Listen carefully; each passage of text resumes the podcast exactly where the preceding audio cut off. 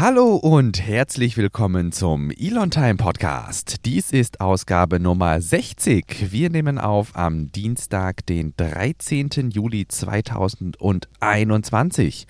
An den Mikrofonen begrüßen euch wie in jeder Woche Silas Borowi aus Gelsenkirchen und Albrecht Köhler aus Grünheiden. Schönen guten Tag. Wir sind wieder da. Es ist wenig verwunderlich. Wir haben eine gewisse Dienstagsroutine irgendwie entwickelt. Die wir nächste Woche brechen müssen, leider. Na, wieso? Wir sind wieder an einem Na gut, Dienstag. Hast recht. Aber abends. Abends dann, ja. Vielleicht motiviert die Aufnahme am Abend ja noch den ein oder anderen dazu, live dabei sein zu wollen. Wir haben seit einiger Zeit ähm, ein Patreon Account, ja, ein Patreon-Account und äh, sammeln dort fleißig Unterstützerinnen und Unterstützer, die uns quasi dabei helfen, diesen Podcast aufs nächste Level zu bringen. Und ein Perk ist ab einer gewissen Stufe dann eben auch live bei den Aufnahmen dabei zu sein. Und wenn ihr in der kommenden Woche um 18 Uhr dabei sein wollt, wenn wir den Podcast aufnehmen, also während der Pre-Show über die Themen sprechen und so weiter, dann schaut gern mal auf elontime.de slash crew vorbei. Mhm. Was haben wir diese Woche vor?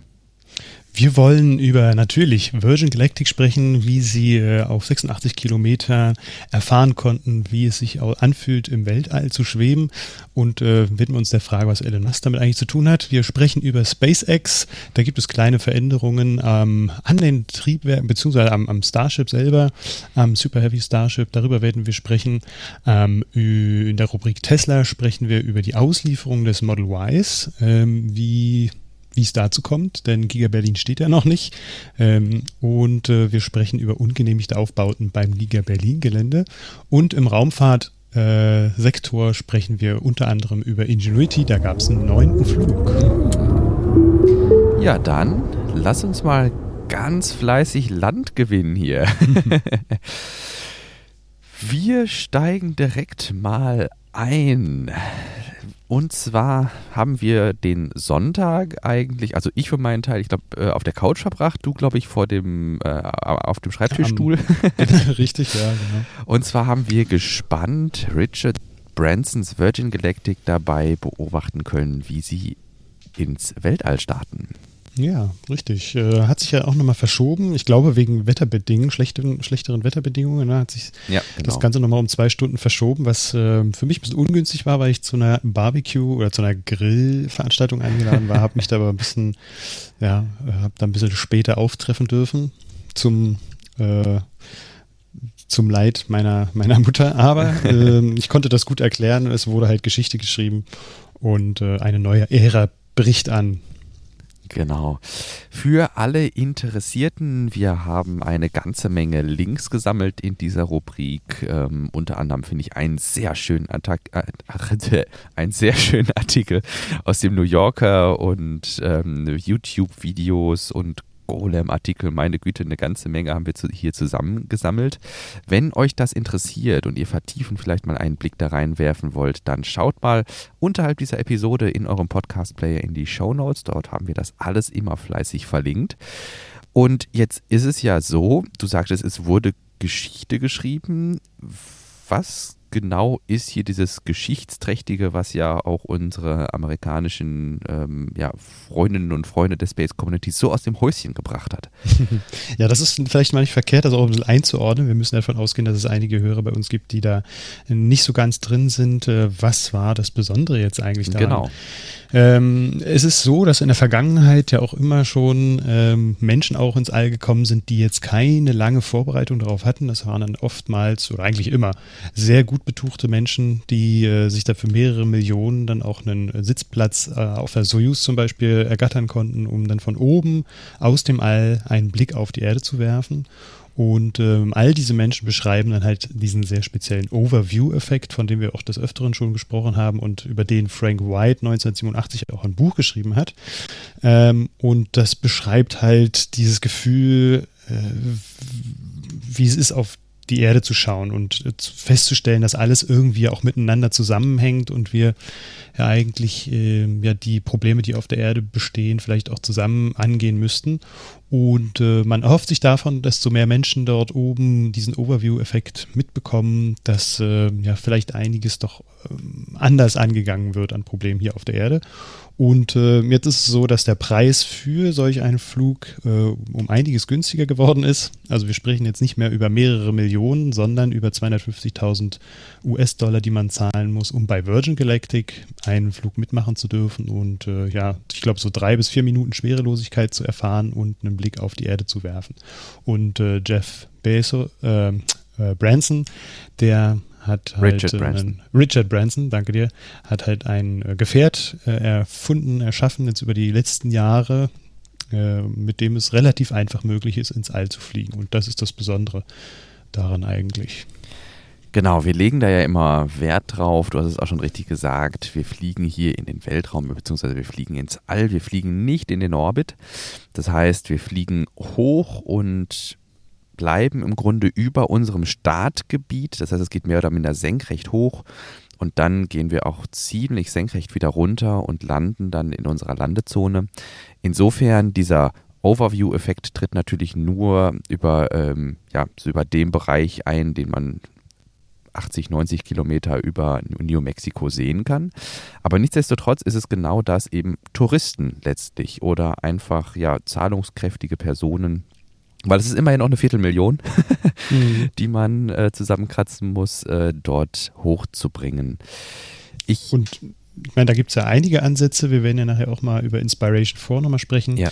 Äh, aber auch Dear Moon verfolgt ja dieses, äh, dieses, äh, ja, dieses Konzept, sag ich mal, oder dieses, äh, hat den Anspruch, dann auch Menschen hochzuschicken, die dann auf die Erde schauen und gerade da auch ja, da, da Künstler mitgeschickt werden, da auch nochmal ja. eine ganz andere ja auf einer ganz anderen Ebene die Menschen auf der Erde mitzunehmen. Ne? Das, genau. ähm, das finde ich dann auch nochmal sehr spannend eigentlich. Ja. Also das war ja auch etwas, äh, wir hatten ja ein wunderschönes äh, Zoom-Meeting, in dem wir quasi Rudelgucken gemacht haben.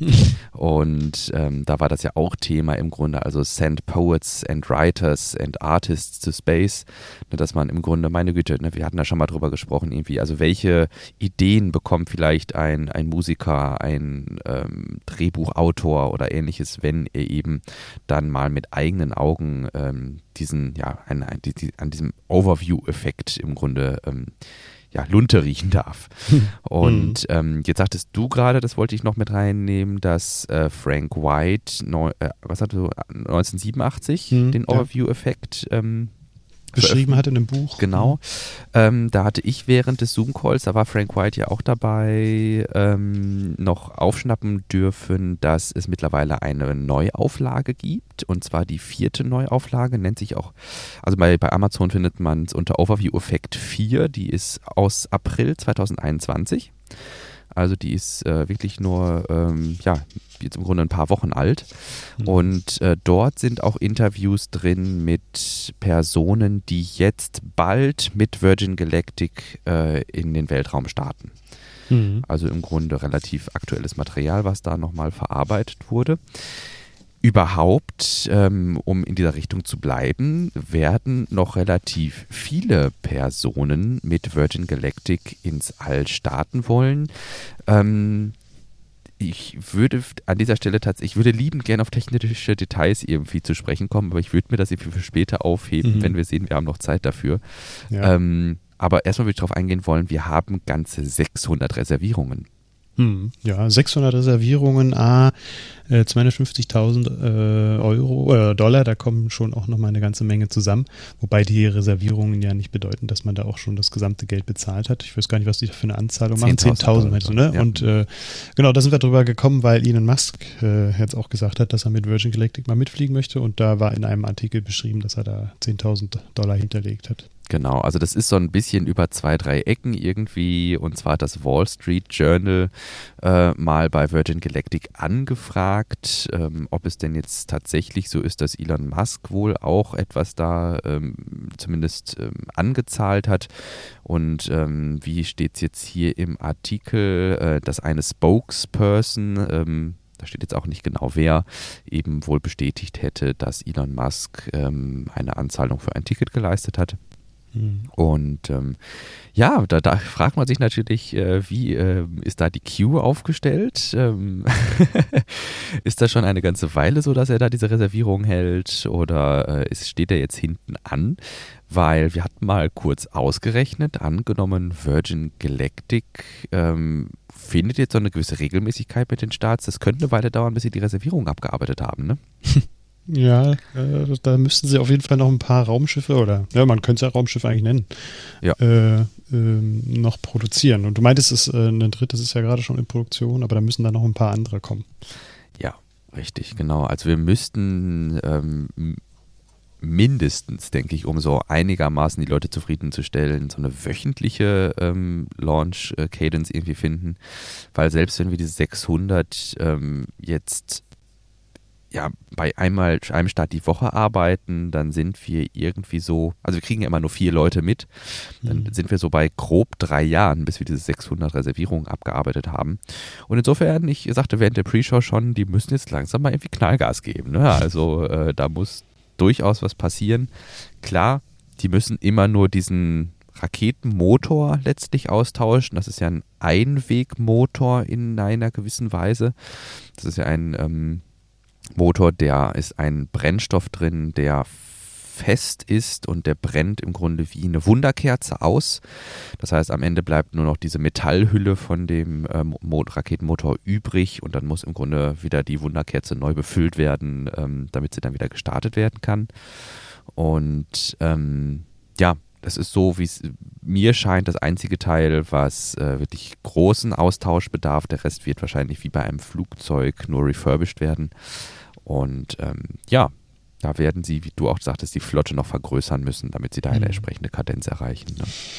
Aber was man sagen kann, es war auf jeden Fall äh, für alle Beteiligten äh, sehr aufregend. Ich habe da nochmal reingeschaut äh, in diesen, äh, es gab jetzt zwar einen Livestream, mhm. aber der war von der Qualität her so schlecht, dass ja, man den eigentlich nicht gucken ja, konnte. Ja. Und deswegen wurde das Videomaterial im Nachhinein nochmal veröffentlicht. Und ähm, äh, Richard Branson schien auch sehr aufgeregt. Er zitterte so ein bisschen und äh, war halt auf voller Adrenalin wahrscheinlich. Mhm. Und man, man hat ihm angesehen, dass er da auch sehr enthusiastisch und sehr aufgeregt war. Ja. Jetzt hatten wir ja schon in der vergangenen Woche darüber gesprochen, wo so die ansatzweisen Unterschiede zwischen Blue Origin mit seinem äh, mit, ne, mit äh, New Shepard sind und eben Virgin Galactic mit den VSS-Modellen. Und ähm, jetzt kann man vielleicht behaupten, weiß nicht, äh, Blue Origin hat hier eine relativ aggressive PR-Tweet ähm, rausgehauen, dass äh, Blue Origins New Shepard doch eigentlich in jedem Aspekt besser ist ähm, als äh, Virgin Galactic. Beispielsweise, dass äh, Blue Origin über die Kerman Line beziehungsweise diese international anerkannte Grenze von 100 Kilometern fliegt und nicht nur über 80 Kilometer, dass die Fenster so besonders groß sind, dass es ein Notfallsystem gibt, um eben ähm, im Fall eines Notfalls sich auch von dem Trägerfahrzeug zu lösen dass, dass der, sie nachhaltiger sind. Dass sie nachhaltiger sind, genau, weil eben keine Wunderkerze abgebrannt wird, sondern letztlich eine Mischung aus Wasserstoff und Sauerstoff, wo am Ende nur Wasserdampf bei rund rauskommt. Und dass es eine wohl mehr Flüge gibt, äh, die bisher schon demonstriert wurden.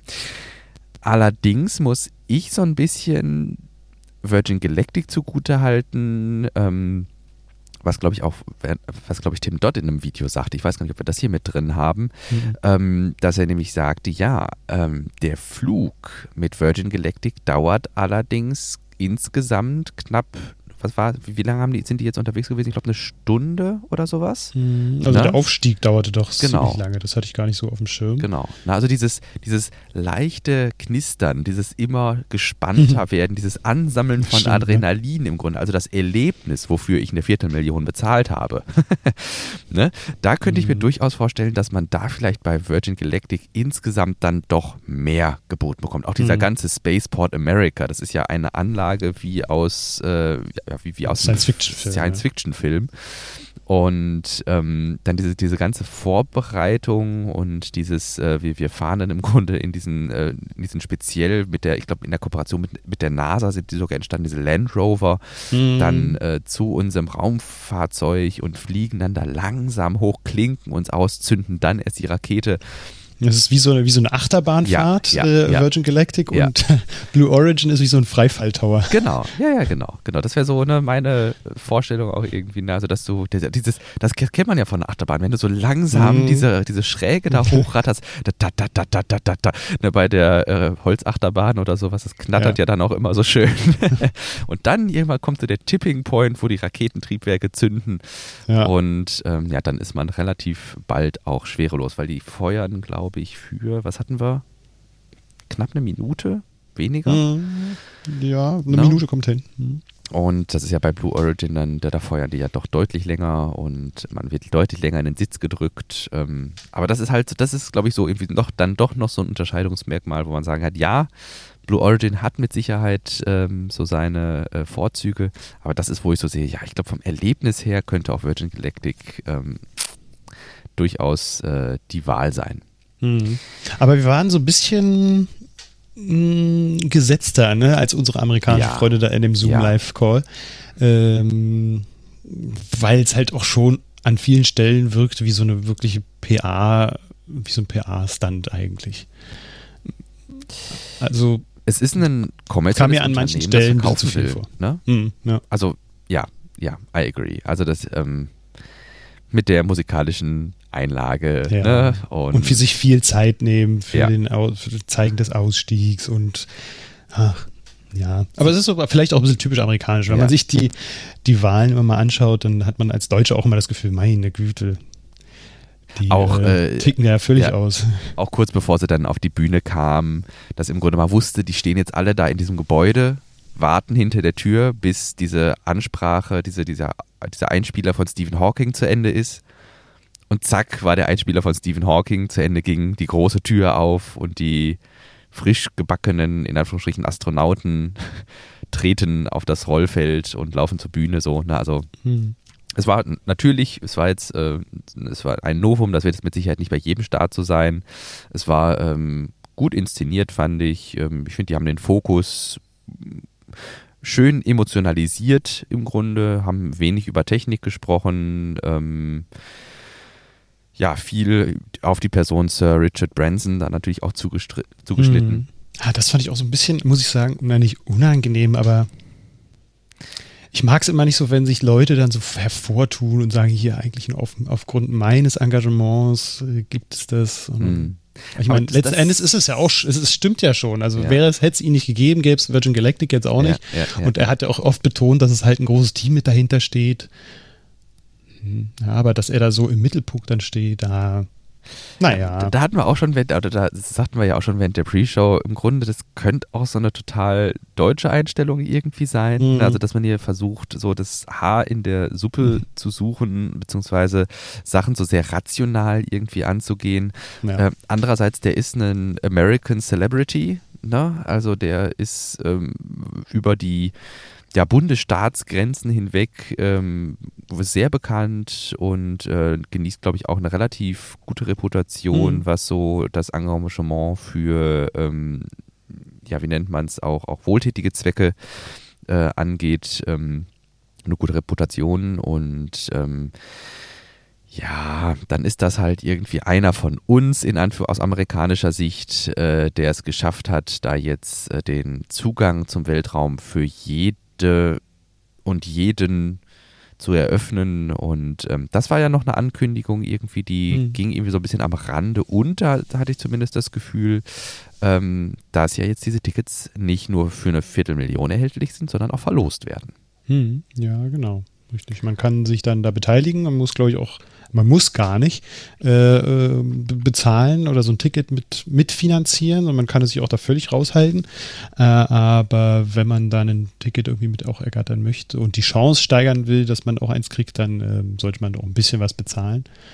Äh, Ich glaube, da geht es so um 10 Dollar oder 20 Dollar, also nicht, nichts groß. Und äh, die Gesamtgemeinschaft bezahlt dann sozusagen zwei, zwei Tickets. Genau, das ist so, ähm, im Grunde ist es eine klassische äh, Loslotterie Ja. und man kann eine unterschiedliche Anzahl von Losen kaufen und das geht los bei 100 Losen für 10 Dollar und geht bis 2000 Lose für 100 Dollar und ähm, im Grunde, wie du gerade sagtest, dieses Spenden von ja maximal 100 Dollar, wobei ich kann ja auch mehrmals 2000 äh, Lose kaufen, ähm, soll dann eben dazu führen, ähm, dass man Ach guck mal, Enter without contributing. Stimmt, das hm. geht auch, genau.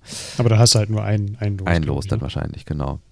Ähm, aber ja, immerhin, man hat ein Los, ne? Und jedes, wenn jedes Los die gleiche Chance hat und dann mehrere Leute mehr hinzugetan haben, mhm. dann äh, wird man am Ende daraus dann einen ja, Gewinner ziehen, der dann eben mit Richard Branson, nein, eben nicht mit Richard Branson, aber mit Richard Bransons Virgin Orbit äh, in den Weltraum starten wird. Und er kann noch jemanden mitnehmen. Also sind dann zwei Leute. Zwei Tickets. Okay. Mhm. Ja. Ne? Und der erste Winner, äh, der erste Winner, der erste Gewinner wird um wohl, äh, wohl um den 29. September diesen Jahres dann ähm, ah, bekannt gegeben. Das ist dann die erste Ziehung und ja. das soll wohl dann, glaube ich, so weiterlaufen, so wie ich jetzt diese Organisation oder diesen Spokesperson da äh, von Space äh, for Humanity verstanden habe. Mhm. Ach, guck an. Ja, ansonsten hatten wir in der Pre-Show noch über die Anstecknadel für den Astronauten ja. gesprochen, was wir auch so ein bisschen kritisch sehen.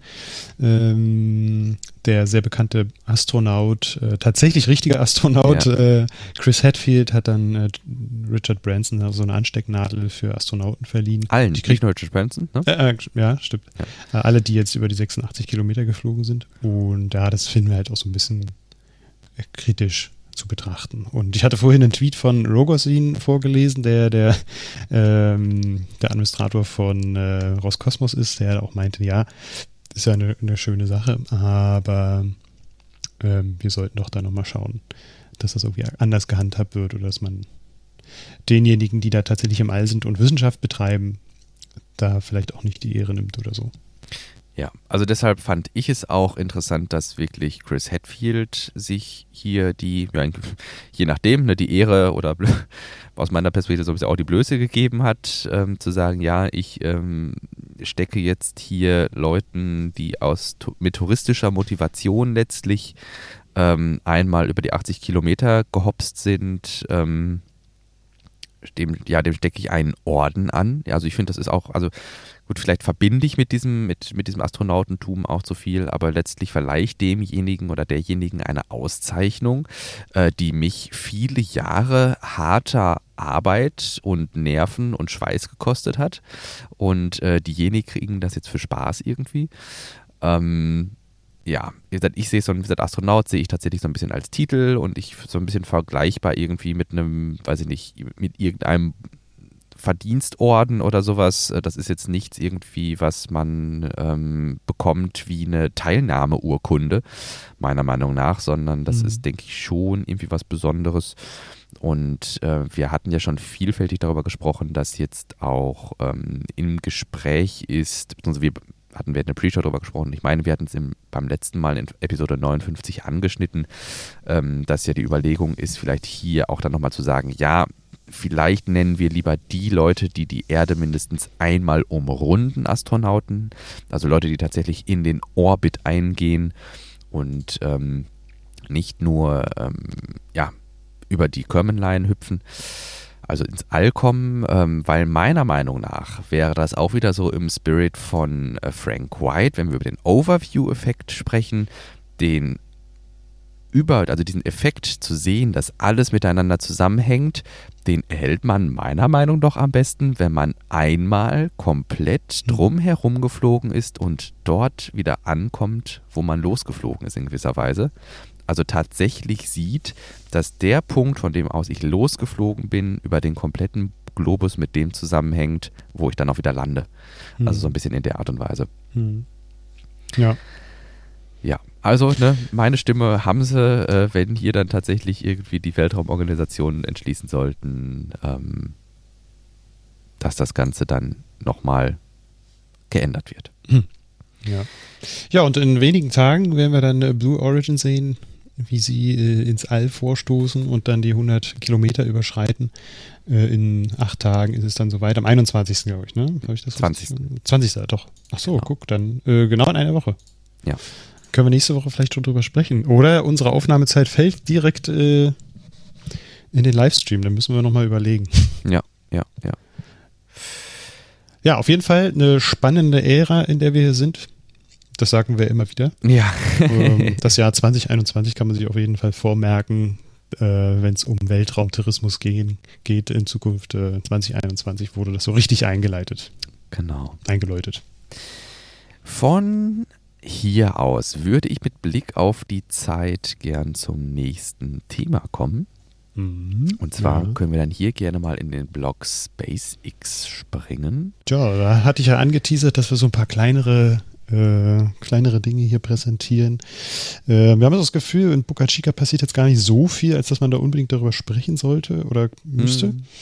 Äh, aber es gibt da ein paar Veränderungen. Äh, Triebwerksproduktion ist angekündigt worden in McGregor von Elon Musk. Da werden dann, äh, er hatte das ja auch erwähnt, wie viele da in den nächsten Jahren produziert werden sollen. Auf jeden Fall richtig viele Triebwerke. Ähm, hast du das noch im Kopf? Er sprach so von 1000 Stück, die sie da in kürzerer Zeit produzieren wollen. Stimmt das? Ist das damit Habe mit ich dabei bei in dem Tweet? Erinnerung. Okay. Auf jeden Fall ähm, sollen es in Zukunft wesentlich mehr werden, weil man natürlich auch eine hohe Nachfrage hat an Triebwerken, wenn die jetzt regelmäßig Starship und Super Heavy auch starten wollen. Ja, ja, ja. Da müssen sie einiges ähm, zusammenbauen da. Und ähm, es ist fixiert worden, wie viele Triebwerke tatsächlich am Super Heavy dann installiert sein sollen. Äh, die Triebwerkskonfiguration ist nochmal finalisiert worden und an der Booster Engine werden dann so 33 Triebwerke Hm. Äh, installiert sein. Genau. Und Das war, glaube ich, in der Vergangenheit, wusste man nicht ganz genau, ob 33 oder 34, ne? Habe ich das richtig im Kopf? Ich ob, ob es jetzt tatsächlich so spitzfindig war, 33, 34. Ich meine ja tatsächlich, dass es so in der Größenordnung 33, 37 oder sowas Ah, war. hm. Ähm, nichtsdestotrotz ist es, glaube ich, jetzt schon ein Signal, dass man das finalisiert, weil meiner Meinung nach zeigt das, dass man jetzt dann ans Eingemachte gehen kann, dass man nicht mehr so viel Spielraum hat, sich immer hin und her zu entscheiden, sondern wenn ich eine Designentscheidung festzurre, dann bin ich kurz davor, wahrscheinlich dieses Design auch umzusetzen. Und ähm, insofern ähm, bin ich jetzt gespannt, wann es dann losgehen soll, auch mit der Installation der Triebwerke, weil der Booster ist immerhin schon dort. Und ähm, ich weiß gerade gar nicht, ob der Orbital-Testflug voll betankt mit allen Triebwerken stattfindet. Hm. Wir haben bisher ja das Starship auch schon, also die zweite Stufe, das, das Starship haben wir bisher ja auch schon, das ist total verwirrend, oder? Also wir haben das Starship und wir haben den Super Heavy Booster. Starship ist die zweite Stufe, der Super Heavy Booster ist die erste Stufe, aber beides zusammen, wenn das Starship auf dem Super Heavy Booster steht, nennt man auch Starship. Hm. Ja, ähm, also die zweite Stufe Starship, äh, die haben wir bisher ja auch schon mal mit drei Triebwerken fliegen sehen, obwohl die am Ende ja auch ähm, deutlich mehr haben wird. Ähm, das ist einfach möglich, wenn die nicht voll betankt sind. Ne, dann sind die so leicht, dass sie sich auch mit weniger Triebwerken äh, starten lassen. Und die Frage ist halt, ob das bei diesem Orbital-Test ähnlich ist oder ob wir hier dann mit einem voll betankten. Das ist mit Sicherheit eine bekannte Info. Ich habe sie ehrlicherweise nur ähm, gerade nicht parat. Ähm, aber hey, Ich leider auch nicht. Ich leider auch nicht. Aber was wir auch sehen konnten, ähm, dass das äh, erste Raptor-Triebwerk am 11. Juli installiert wurde. ja. Ähm, Mich lassen diese 33 Triebwerke ja dann immer noch hoffen, dass wir tatsächlich 33 Triebwerke am Super Heavy Booster und dann neun am äh, Starship, also der zweiten Stufe, sehen werden und somit dann in Summe bei 42 äh, Triebwerken sind. Das wäre schon nice.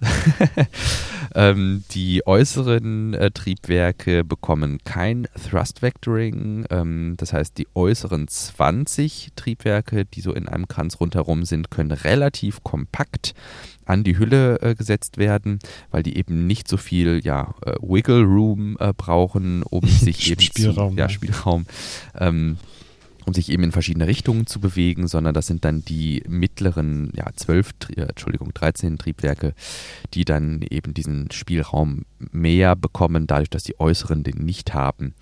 Und ähm, damit hat das äh, Starship, zumindest der Super Heavy Booster, dann auch eine Möglichkeit, sich sehr gezielt in eine bestimmte Richtung zu steuern.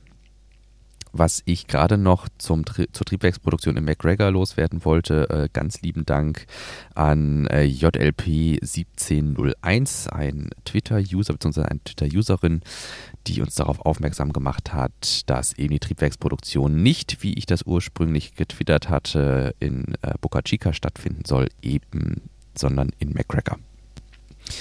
Jo. Hm. Wenn wir über Starship sprechen, dann schauen wir ja eigentlich immer sehr gezielt äh, Richtung Boca Chica Starbase, aber bei SpaceX passiert natürlich nebenbei noch eine ganze Menge anderes. Ähm, ich bin mir gerade nicht mal mehr sicher, wir haben ja eigentlich äh, gesagt, wir versuchen jeden Start auch entsprechend zu benennen, ob ein Start von SpaceX jetzt in den letzten Tagen stattgefunden hat. Aber wenn ich mal gerade kurz reinschaue, dann war Transporter 2 worüber wir in Episode 59 berichtet haben, der letzte Start. Aber es laufen natürlich ganz aktiv auch die Vorbereitungen für Inspiration 4. Du gerade schon während des Virgin Galactic Segments an, dass wir da nochmal drauf zu sprechen kommen. Ähm, da mhm. wurde jetzt nämlich auch ein äh, Zero G, also ein Schwerelosigkeitsflug veranstaltet, allerdings ganz klassisch ganz klassisch ähm, mit einem Parabelflug. Genau, es gibt so ein Unternehmen, Go Zero G, ähm, das halt Parabelflüge anbietet und äh, Haley Agnew, eine der Astronautinnen, die dann mit Inspiration 4 ähm, ja, fliegen werden äh, um die Erde. Ich, es soll ja noch dieses Jahr stattfinden, ne? Ende des Jahres mhm. circa. Ähm, die haben jetzt einen Test auch durchgeführt, äh, sind ja auch vier Astronauten uh, und äh, dieser Zero-G-Flug soll ganz gut abgelaufen sein, genau. Und dann äh, gibt es äh, noch ein paar Bilder davon, wie sie dann da in Zero-G auch fliegen, ja. sich bewegen. Das wird auch nochmal spannend, ja. Und das äh, wird dann auch wieder dazu führen, dass äh, vier weitere Menschen sich dann Astronauten nennen dürfen und ähm, ja, diesen Overview-Effekt dann auch mitbekommen. Und ich bin gespannt, wie diejenigen dann, wenn sie zurück auf der Erde sind, die Chance auch irgendwie ja, nutzen und das verbreiten. Ja was sie so erlebt haben. Ich habe gerade mal kurz äh, nebenbei den Taschenrechner bemüht und zwar äh, dauert der Flug etwa 90 bis 100 Minuten an sich mit äh, dieser Zero G Experience Maschine. Ähm, hm. Dabei werden 15 Parabeln geflogen, die jeweils etwa 30 Sekunden ja, von Microgravity bzw. Schwerelosigkeit ähm, ermöglichen.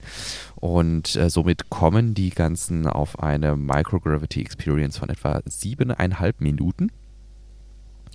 Schon mal ein bisschen mehr tatsächlich als an Bord von äh, Virgin oder äh, Blue Origin. Mhm. Ähm, jetzt finde ich aber eigentlich am wichtigsten nochmal kurz darauf einzugehen, dass sich Inspiration 4 ja konzeptionell vollkommen von äh, den beiden vorgenannten, also von Virgin Orbit mit dem Spaceship und Blue Origin mit New Shepard unterscheidet, weil einfach ein, ja, die gehen einfach in einen Orbit ein. Ne? Mhm. Ja. Äh, du hattest, glaube ich, schon mal rausgesucht, Inspiration 4, wie lange die unterwegs sind, ne? Mhm, ja, das habe ich vergesse sowas immer gerne, solche äh, Daten. Mh Weiß ich nicht mehr. Aber Müsste es waren, glaube ich, mehr als 24 Stunden, ja. oder? Also ich würde fast sagen drei Tage, aber das kommt mir gerade ziemlich viel vor. Deswegen mhm. ähm, verlasst euch da bitte nicht, liebe Hörer, drauf. Wir checken das mal schnell. Ich ja. glaube, ich erinnere mich, ich glaube, ich war beim letzten Mal schon so äh, irritiert, dass das doch drei Tage sein sollen. Äh, ja. Mal gucken. Ja, du kannst ja parallel mal suchen. Ähm, ja. Währenddessen, ähm, wir hatten gesagt, dass Inspiration 4 mit einer modifizierten Dragon-Kapsel in einen Orbit um die Erde eingehen werden. Ähm, wir hatten häufiger schon mal darauf hingewiesen, dass um in den Weltraum zu kommen, man im Grunde, wie es Virgin Orbit oder auch äh, Blue Origin jetzt ma machen werden, eigentlich nur senkrecht hochfliegen muss. Allerdings ist man selbst in 80, 100 Kilometern Höhe noch etwa ja, 9,4 Meter pro Sekunde Quadrat an Erdbeschleunigung ausgesetzt. Das sind jetzt nicht viel weniger als 9,81 Meter pro Sekunde Quadrat, die man so normal am Erdboden hat. Also man würde einfach ganz normal wieder zurückgezogen werden oder sie werden auch, wie man sieht, relativ schnell wieder zurückgezogen zur Erde Um also im Weltraum zu bleiben, muss ich sehr, sehr schnell äh, mich seitwärts bewegen und um gewissermaßen dann um die Erde herumzufallen. Wir hatten in Episode 59 ein schönes äh, Short-Video von Tim Dott ähm, verlinkt. Schaut euch das gerne nochmal an. Insofern Inspiration 4 wird sich um die Erde bewegen in einer Höhe von 540 Kilometern, also nochmal deutlich höher als jetzt eben äh, Blue Origin, das über die Kerman Line von 100 Kilometern ermöglicht oder ähm, Virgin Galactic über diese 80 Kilometer Grenze. Und ähm, das schönste Detail an äh, Inspiration 4 finde ich ja dann eigentlich diese, dieser Docking-Adapter, der normalerweise an der Raumkapsel, an der Dragon-Raumkapsel dran ist, wurde ausgetauscht gegen ein großes Bullauge, das nach außen herausgewölbt ist, wo man dann seinen Kopf im Grunde in den Weltraum herausstrecken kann, um äh, ja dann wirklich diesen Overview-Effekt ähm, ja, zu bestaunen mhm. oder zu, zu erleben. Ja, ich, bin, ich, bin, ich bin gespannt, ob das tatsächlich auch so umgesetzt wird. Also, dass das tatsächlich auch so mhm. eine große Glaskuppel ist, weil in den Aufnahmen von Inspiration 4, gut, klar, die nehmen das Originalmaterial, was ja aktuell auch existiert, da mhm. gibt es halt keine Kuppel. Ich kann mir schon vorstellen, dass da der Entwicklungsaufwand ziemlich groß ist, mhm. das dann auch so umzusetzen. Ich bin gespannt, ob, das, ob das tatsächlich auch so geben wird. Mal gucken. Ja. Äh, ansonsten, ja, drei Tage waren es doch. Ja, drei unfassbar. Tage um die Erde im Orbit, ja. Das heißt, das ist, also da sehe ich dann auch ein, diesen Leuten, die im Weltraum schlafen, essen, aufs Klo gehen, mhm. ähm, dann auch eben ja den Titel Astronaut zu verleihen, auch wenn das im Grunde mit weniger äh, Anstrengung verbunden ist, als eben äh, klar richtig Astronaut eines Astronautenkorps mhm. zu sein. Ähm, aber trotzdem, ich denke, da finde ich das dann in gewisser Weise gerechtfertigt, mhm. weil diese Erfahrung dann doch sehr nahe dem kommt, was ein Astronaut mhm. an Bord der Raumstation beispielsweise ja. wahrnimmt. Und tatsächlich machen sie auch Forschung. Also sie haben einige okay. Forschungsprojekte mit an Bord, die sie dann auch umsetzen müssen. Ja, okay. Guck mal. Das volle Astronautenpaket in mhm. gewisser Weise, ne? Ja. Also das, das, das finde ich dann schon. In, in leicht abgespeckter Version. Ja. Von hier aus, Inspiration 4 und seine Vorbereitung, kommen wir vielleicht zum allgemeinen Kapitel Raumfahrt. Mhm. Und ähm, dort soll jetzt der Wohnraum günstiger werden. naja, zumindest, ich fand es ein bisschen verwirrend nicht, aber NASA vergibt jetzt eine Milliarde äh, an auf, eine Milliarde US-Dollar an Auftragsvolumen für Wohnraummodule für die Mondorbitstation. Ähm, es soll ja diese Lunar Gateway geben und da äh, gibt es ja eigentlich auch schon recht viele Planungen und dass dieses äh, Auftragsvolumen jetzt vergeben wird, hätte ich gedacht, dass das schon viel früher passierte, mhm. ähm, weil ja zum Beispiel Airbus äh, in Bremen auch schon äh, auch, ähm, ja, einiges mitproduziert und da auch mit dabei ist und ähm, ja, dass man sich darüber jetzt erst so Gedanken macht. Aber vielleicht auch nicht, das auch ein bisschen falsch ein, ich weiß es nicht. Jedenfalls gibt es eine Milliarde Auftragsvolumen für äh, den Kampfjet-Hersteller Northrop Grumman äh, zum Artemis-Projekt, genau. Ja, ist im Grunde wie in jedem guten Ballungszentrum. Ne? Also Wohnraum wird irgendwann knapp. und ähm, gerade wenn man eben eine dauerhafte Präsenz äh, am und äh, auf dem und um den Mond herum plant, ähm, dann ist es mit Sicherheit nicht verkehrt, da auch eine Zahl von Astronauten beherbergen zu können. Und ähm, ja, da hätte ich tatsächlich auch gedacht, dass man da schon einen Plan von hat, ne? Ja, es gab auf jeden Fall schon mal so einen, äh, einen Entwurf äh, für das Modul, das eingereicht wurde bei der mhm. NASA und das war jetzt ausschlaggebend dafür, dass die dann auch den Zuschlag erhalten haben. Und in diesem Entwurf fand ich auch ein bisschen, naja, ein bisschen eigenartig eigentlich. Ähm, wurde dann auch gesagt, man wisse, was nötig sei, um Kriegsteilnehmer zu schützen und die Freiheit zu bewahren, sowohl im Weltraum als auch vom Weltraum aus. Hm. Äh, schreibt das Unternehmen auf seiner Website. Das ist ein bisschen eigenartig, finde ich. Ja, also ich meine, gut, klar, ist ein Militärunternehmen. Aber die Frage ist, das muss man so herausstellen irgendwie, ne? Das ist ja vielleicht ungeschickte Kommunikation, wenn es darum geht, zu sagen, Space is for Humanity, ne? Mhm. ja, ja. Ungeschickt. Ja, und die ESA äh, äh, bei dem Artikel äh, kam auch zur Sprache, das hatte ich gar nicht so auf dem Schirm, dass auch die ESA für äh, den, das Lunar Gateway dann ein Kommunikationssystem äh, mitliefert. Mhm. Äh, Kommunikationsmodul heißt dann Esprit. Mhm. Äh, ja. Was ich jetzt gerade mit Blick auf unser Pad noch sehe, ist, dass wir vielleicht ähm, von hier aus nochmal kurz eine Rolle rückwärts machen müssten. Mhm. Huch, warum Ähm, das? Und zwar ähm, haben wir, glaube ich, A Shortfall of Gravitas vergessen. Hm. Tatsächlich, ja. Obwohl es grün ist. Also ich habe es äh, vorhin, ja, habe ich das kurz angeteasert? Ich, Ich glaube, meine schon, Ja, hm. ja genau. Die, es gibt eine neue Landeplattform. SpaceX Short- jetzt wieder. Ne? Ja, SpaceX, genau. es gibt eine neue Landeplattform, die sich A Shortfall of Gravitas nennt und gerade auf dem Weg zum Port Canaveral ist, mh, um dort äh, ja, weitere Falcon 9 Raketen aufzunehmen auf äh, Gewässer. Genau, du konfrontiertest mich direkt mit einer Besonderheit dieser neuen Plattform. Ja, dass sie autonom fahren kann. Also sie muss nicht mehr geschleppt werden. Also aktuell wird sie jetzt vom, ähm, vom äh, Hafen der Entstehung äh, in den Hafen des Einsatzes äh, geschleppt. Da ist die Strecke doch zu weit, zu groß. Ähm, aber sonst soll sie aus dem Hafen ähm, zur eigentlichen Landestelle selbst autonom auch fahren. Das spart dann einige Kosten auch nochmal ein. Und Genau. äh, du hattest das schön dargestellt vorhin äh, in der Pre-Show, dass da der Aufbau auch nochmal ganz anders aussieht. Ähm, alle beiden Plattformen davor, äh, die sehen doch auch sehr provisorisch aus. Ja. Und äh, die neue A Shortfall of Gravitas, das sieht richtig professionell und schick aus. Ja. ja, wir hatten mal nachgeschaut, man muss sich das ja immer wieder so ein bisschen in, äh, ins Gedächtnis rufen, dass das riesengroße Plattformen sind. Die sehen immer so ein bisschen aus, finde ich, so wie so ein, von der Größenordnung stelle ich es mir immer vor, wie so, wie, so ein, wie so ein Anleger, also wie so ein, vielleicht wie so, ein, wie, so ein, wie so ein Fahrgastschiff irgendwie in der Länge und dann landet da in der Mitte halt irgendwie so eine, so eine, so eine kleine Falkeneien irgendwie, ne?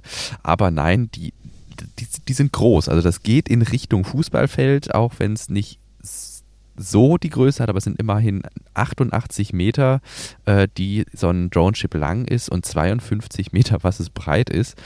Und ähm, Jetzt äh, hatten wir gerade schon über Binnenschifffahrt gesprochen. Wie gesagt, ich kenne es hier vom Rhein. Es ist eigentlich relativ üblich, wenn man so ein langes Binnenschiff hat. Das ist so knapp irgendwie paar 80 Meter lang und ähm, das Ganze jetzt eben in dieser 50 Meter Breite ähm, schafft vielleicht äh, einigermaßen eine Vorstellung davon, was für riesen Apparillos diese Drone-Ships sind und ähm, macht einem dann vielleicht auch deutlich, dass die bisher vielleicht mit einer etwas schwächeren Motorisierung, die sie haben, ähm, dass es nicht möglich ist, dass sie selbstständig in den Hafen ein- und ausfahren. Das ist ja letztlich wie bei einem Containerschiff ähm, oder ähnlichem, wo das Verhältnis von Motorisierung zu Masse einfach in, ja, in einem Missverhältnis steht und ähm, ein selbstständiges Einfahren durch so ja, hochverkehrsbelastete, wie hatte ich es vorhin genannt im, in der Pre-Show? Ähm, Hm. ja, ähm, ich einfach nicht möglich ist und ähm, insofern geschleppt wird. Und das war bisher bei den Drone-Ships auch immer der Fall. Aber hier wird, so wie es aussieht, eine deutlich stärkere Motorisierung dann eingesetzt, um das Ganze präzise aus dem Hafen zu bekommen und, wenn die Falcon 9 draufsteht, auch wieder in den Hafen zu bekommen. Ja, und da hatten wir schon festgestellt, während der Pre-Show, das spart natürlich äh, Personalkosten, weil man eben die Leute, die schleppen mussten, die das ganze Schiff begleiten mussten, jetzt nicht mehr notwendig sind. Und wenn dann der Octograbber noch ordentlich funktioniert und keine menschliche Interaktion dann perspektivisch nötig ist, um, ähm, um hin und her zu fahren, äh, dann spart SpaceX hier mit Sicherheit nochmal Kosten und dann lohnt sich dieses Refurbishment, das Landen und das Wiederaufbereiten der Raketen natürlich nochmal finanziell deutlich mehr. Ein Octograbber, da müssen wir vielleicht nochmal sagen, für die äh, Zuhörerinnen und Zuhörer, die da vielleicht nicht ganz so tief drin stecken, dass das ein Gerät ist, das dann die Rakete, wenn man es mal ganz einfach sagt, äh, festhalten soll, äh, so dass sie dann halt bei vielleicht höherem Seegang auch äh, nicht umkippt. Ja. Das äh, haben wir ja in der Vergangenheit auch schon ein paar Mal gesehen. Äh, und äh, mit diesem Octograbber will man das verhindern. Gut. Ja, dann äh, springen wir wieder zum allgemeinen Raumfahrtsektor zurück und sprechen einmal nochmal über Ingenuity. Ja. Ähm, letzte Woche am 5. Juli gab es nämlich den neunten Start, der somit als herausforderndster von diesem kleinen Mars-Helikopter gilt, äh, denn da wurden wurde ein ganz neues Terrain überflogen. Ähm, ein Terrain, in dem sich eigentlich der Rover selber äh, nicht unbedingt aufhalten möchte, weil es äh, sehr sandig ist. Also so, eine, äh, ja, so ein Wüstenabschnitt, äh, in dem sich der Rover doch recht schnell auch festfahren könnte und äh, Der Helikopter hat da eine bestmögliche Route rausgesucht oder war Bestandteil äh, des Projektes, da eine gute Route rauszusuchen und äh, hat ganz gut funktioniert und auch da sind wieder ähm, ja, Rekorde gebrochen worden. Äh, 625 Meter sind zurückgelegt worden und insgesamt war der kleine Hubschrauber 167 Sekunden in der Luft. In der Marsluft unterwegs. In der Marsluft, das darf man nicht vergessen. Die Atmosphäre ist dort deutlich dünner als hier bei uns äh, auf der Erde.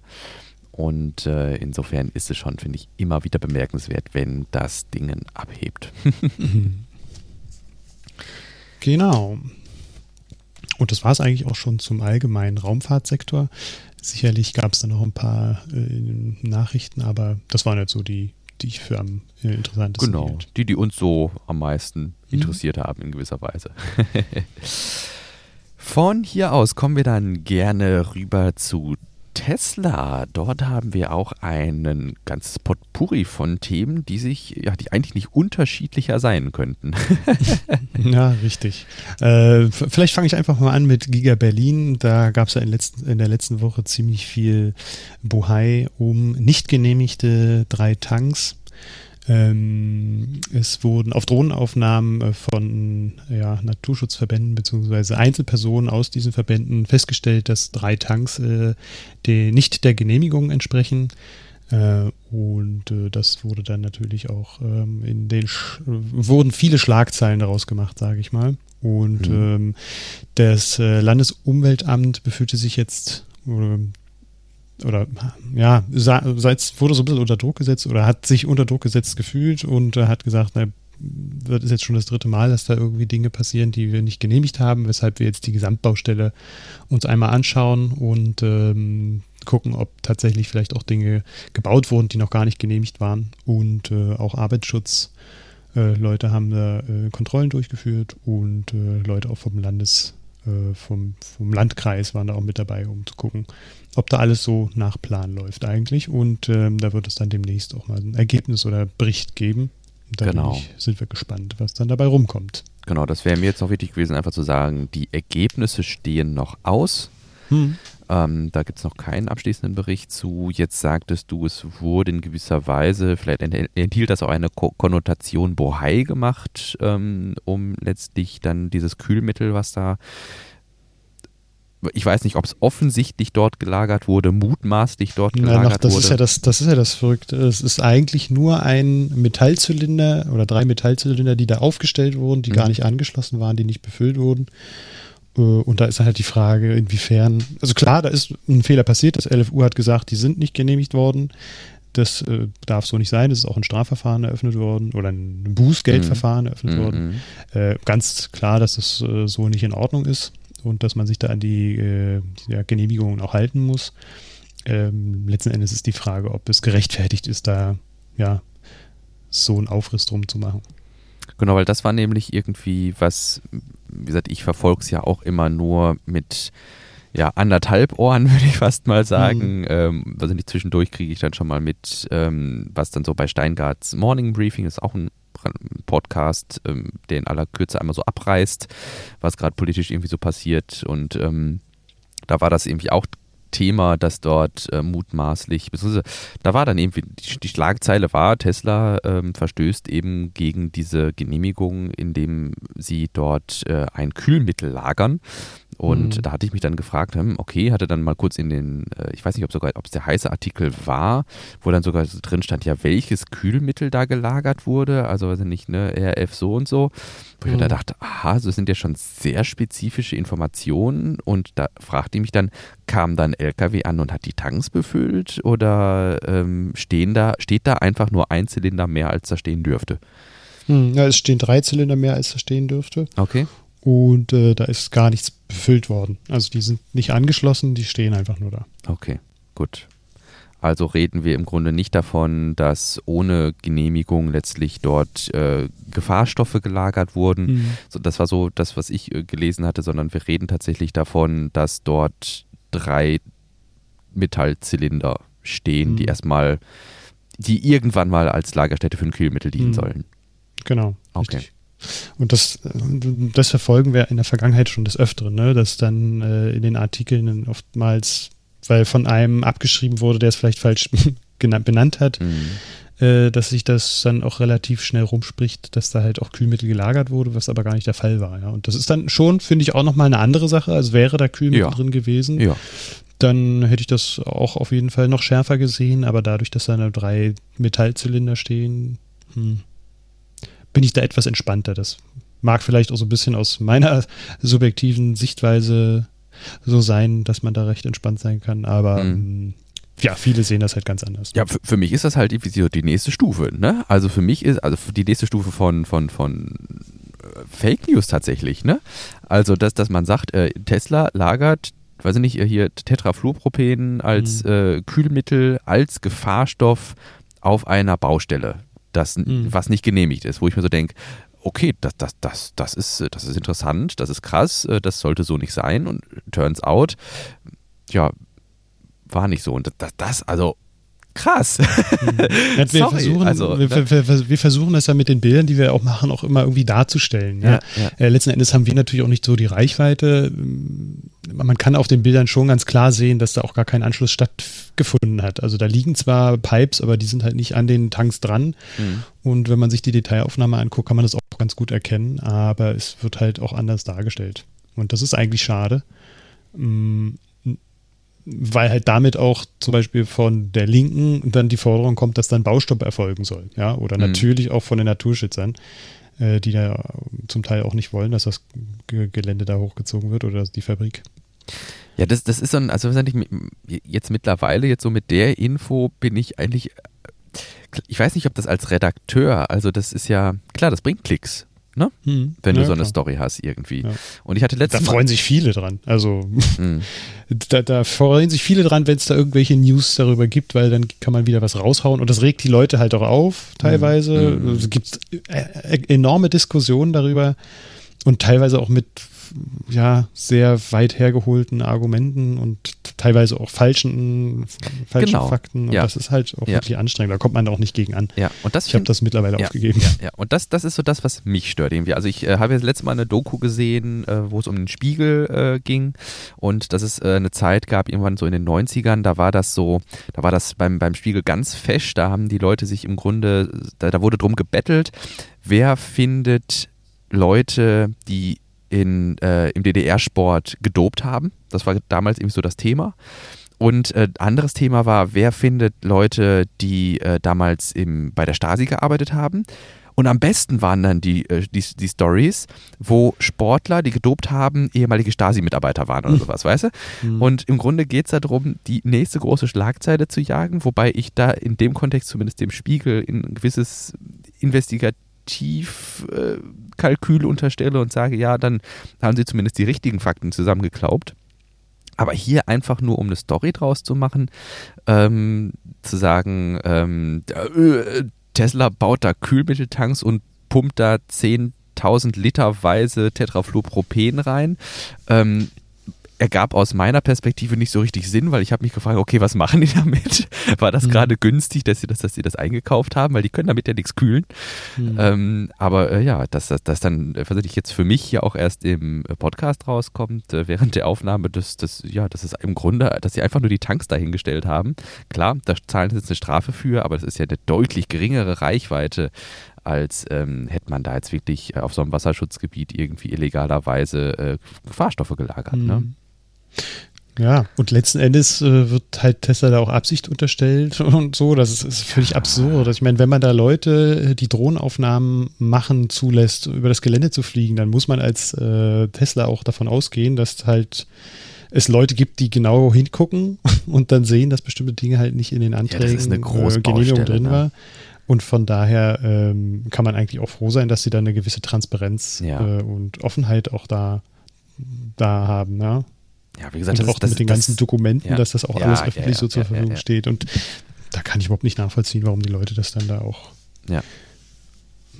den Absicht unterstellen, weil sie halt schnell fertig werden wollen. Mhm. Im Gegenteil, jetzt dadurch, das zieht es ja auch nochmal alles ein bisschen nach hinten. Also es ist halt blöd gelaufen. Mhm. Die Leute müssen da schon auch klar äh, kommunizieren an das Bauunternehmen, dass da die Tanks halt so nicht aufgestellt werden dürfen, so wie mhm. sie sich das gedacht haben, sondern dass das anders erfolgen muss. Ne? Und irgendwie scheint diese Kommunikation nicht richtig funktioniert zu haben. Absicht würde ich dann auf jeden Fall nicht unterstellen. Mhm. Ja. Ja, aber das ist so das, was ich meine, aus meiner Perspektive ist das auch einfach eine riesengroße Baustelle. Und wer auch immer da dann, also das koordiniert ja nicht ein Superbrain irgendwie, ne? Also auch, mhm. auch als wir Horsky irgendwie noch hatten, der hat das ja nicht alleine gewuppt. Ne, da mhm, sind ja, mhm. ne, also da sind ja riesige Bauunternehmer mit mehreren, äh, mit, mit vielen Mitarbeitern äh, mhm. dran beschäftigt. Und meine Güte, wenn derjenige, der jetzt da die Tanks irgendwie bestellt hat, ne, die dann halt zu früh anliefern lassen oder whatever, mhm. weil da irgendwie was durcheinander gekommen ist, ja, dann na, die, diese 25 Guns sind ja nicht umsonst eingestellt worden. Ja. Äh, die kümmern sich halt um sehr viele Bereiche und versuchen da auch den Überblick zu behalten. Aber es scheint hier und da halt auch mal ein Problem zu geben. Und ja. das ist auf so einer Riesenbaustelle nicht unüblich, würde ich mal sagen. Und ich wir haben halt hier das Glück, dass wir das halt auch dokumentieren können. Ja. Das ist auf vielen anderen Baustellen halt nicht der Fall. Und da werden sicherlich auch Dinge mal passieren, die dann aber nicht sofort an die Öffentlichkeit kommen, wenn denn überhaupt. Ja. Aber gut. Ja, jetzt haben wir uns hier schon fast wieder viel zu lange aufgehalten mit dem Thema und ein bisschen in den Rage-Mode gewechselt. Ähm, jetzt preschen wir vielleicht noch durch die Sachen zumindest in unserer Pflicht als Chronisten äh, mhm. durch. Vielleicht, weil das ganz gut passt. Ja. Äh, das ist südlich von Giga Texas, äh, also der äh, fünften Großfabrik, wo dann ähm, auch Model Y und Cybertruck hergestellt werden sollen in Texas, in der Nähe von Austin, dass da auch in der Nähe ein großer Wohnpark entstehen soll und da ist Tesla auch ein bisschen mit involviert. Es soll ein größeres Areal auch mit Wohneinheiten geben, die Solar Roof installiert haben. Jo. Und ähm, das finde ich auf jeden Fall ganz interessant, dass die da auch hinterher sind, Wohnraum zu schaffen. Und das wäre nicht verkehrt, glaube ich, hier auch für die Grünheider Umgebung, sowas auch mal ähm, in Betracht zu ziehen. Ähm, mal gucken, ob es da sowas in der Zukunft auch mal geben wird. Ähm, da scheinen sie ja auch schon ziemlich weit zu sein. Wir arbeiten da irgendwie schon ein Jahr dran, aber sowas in der Art gibt es hier nicht. Hm. Noch nicht. Für alle, die sich interessieren, äh, falscher Satz anfangen.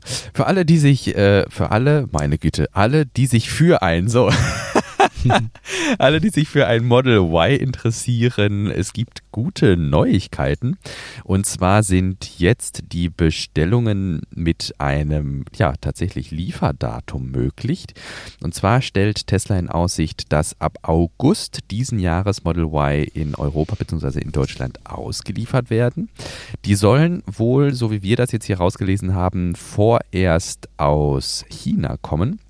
Das heißt, die werden in der Giga Shanghai hergestellt und dann hier rüber geschifft, so lange bis dann eben die Giga Factory in Berlin fertiggestellt ist und angelaufen ist und dann eben auch hier Model Y ausspuckt. Ähm, insofern, alle, die sich dafür interessieren, haben jetzt eben die Chance, einen Auslieferungstermin genannt zu bekommen, zumindest ungefähr einen Monat. Du hattest dann noch darauf aufmerksam gemacht, dass die BAFA-Förderung fürs Model Y auch schon also ist schon auf der Liste drauf, so verstehe ich das, ne? Mm, na genau, so gut wie. Ähm, die wird jetzt gerade aktualisiert. Mhm. Ähm, ich glaube, einen Tag bevor klar war, dass das Model Y nun auch nach Deutschland kommt, ist die Liste herausgegeben worden. Da war das äh, Model Y dann aber noch nicht auf der, mhm. auf der Liste drauf. Mhm. Und das wird jetzt aber nochmal nachgetragen und es war schon recht klar, dass da auch dann eine Förderung erfolgen wird. Ja, Genau, insofern das Model Y dann offiziell förderfähig und ähm, ja, ich bin gespannt, wie häufig man dann das Model Y hierzulande sehen wird, weil ja doch, ich habe jetzt letztes Mal noch eine Studie gelesen, dass der Deutsche, oder ich glaube, wir hatten sogar darüber gesprochen, ne, dass der Deutsche doch sehr an seinen deutschen Marken hängt und insofern hm. sich das, äh, der ID3 und der ID4 wie geschnitten Brot verkaufen und ähm, ja, hier doch ein, Deu ein deutlicher Fokus eben auf den klassischen einheimischen Marken liegt. Aber was Tesla aktuell bietet, was andere noch nicht bieten, sind ja umfangreiche Assistenzfunktionen und ein Geschmack von Zukunft, von Science Fiction. Ähm, die Full Self-Driving Beta 9 ist jetzt ebenfalls in der letzten Woche erschienen. Wir hatten in der vergangenen Episode gemutmaßt, dass die jetzt bald dran sein müsste. Ja, und ich glaube, einen Tag später, nachdem wir aufgenommen haben, mhm. war es dann auch soweit. Hast du so ein bisschen äh, mal geschaut, wie da so das Feedback ist? Ja, ge das gemischt, ge gemischt im ne? Grunde bei der ersten Full Self-Driving Beta. Also es waren wieder die üblichen Verdächtigen äh, vom, von den Tesla-Clubs, äh, die dann damit äh, Probefahren äh, gegangen sind. Und es gab auch schon wieder ein, zwei Twitter-Videos, wo ich gesehen habe, wo das Auto dann offensichtlich versucht hat, die Passagiere umzubringen. Ähm, und insofern, ähm, ja, ja. Es ist noch viel, also es ist noch ein langer Weg. Es ist eine Beta und äh, bitte verlasst euch nicht darauf, dass das mhm. funktioniert. Ja. Ja, ansonsten äh, hätten wir hier, glaube ich, nichts weiter an Kacheln. Ne? Und wir sind auch schon ein bisschen über die Zeit, wenn ich das so richtig jo, sehe. Wir sind schon ein paar Sekunden drüber und insofern, meine lieben Hörerinnen und Hörer, beziehungsweise ich sage mal, wie, wie, sagt man das eigentlich? Liebe Hörerinnen und Hörer, meine ist vielleicht ein bisschen Hörer, vermessen, ne? Hörer, HörerInnen. HörerInnen. Ähm, wir würden uns wirklich riesig freuen, wenn ihr dieses Projekt als gehaltvollen Beitrag zur deutschsprachigen Technik, Tesla und Space Community seht. Wenn dem so ist, schickt uns doch gern Feedback an post.elontime.de, folgt dem Podcast auf Twitter oder lasst uns ein paar Sternchen bei iTunes da. Alternativ schaut gerne mal vorbei, wie anfangs angemerkt, auf elontime.de slash crew haben wir ja ein bisschen etwas über uns und äh, eine Möglichkeit, uns hier zu unterstützen. Mein Lieber, wir hören uns, wie auch schon angekündigt, in der kommenden Woche wieder. Wieder am Dienstag, am Abend dann allerdings. Und mhm. ähm, ja, dann können wir vielleicht schon berichten. Wir haben noch kein Startzeitfenster für Blue Origins Start. Ähm, oder können dann live berichten, je nachdem, ähm, wie das dann zeitlich fällt. Ja. Ähm, dann ist auf jeden Fall das nächste Highlight dieses Monats. Ja. Ja. Cool. Freue ich mich drauf. Ich mich auch. Mach's gut, bis dahin. Bis Bleib dahin. gewogen. Tschüss. Tschüss.